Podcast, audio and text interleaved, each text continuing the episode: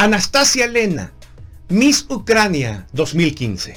Esta modelo ganó dos concursos internacionales y decidió vestir el armamento militar y tomar las armas, pero no para precisamente combatir. Ella misma dice, no soy militar.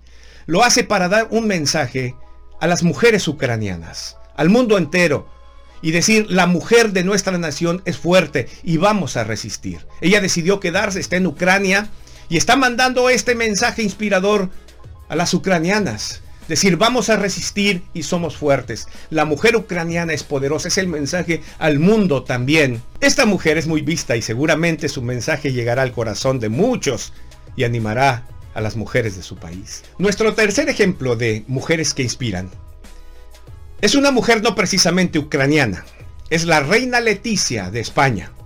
Y en efecto ella se puso la camiseta esta semana al asistir a la décima convención de proyectos de ayudas sociales en su país.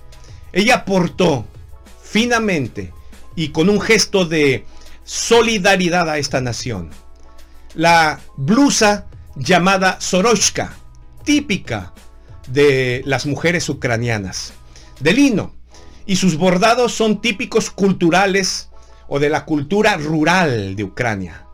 En efecto, estos bordados inclusive son como amuletos para las mujeres en esta nación.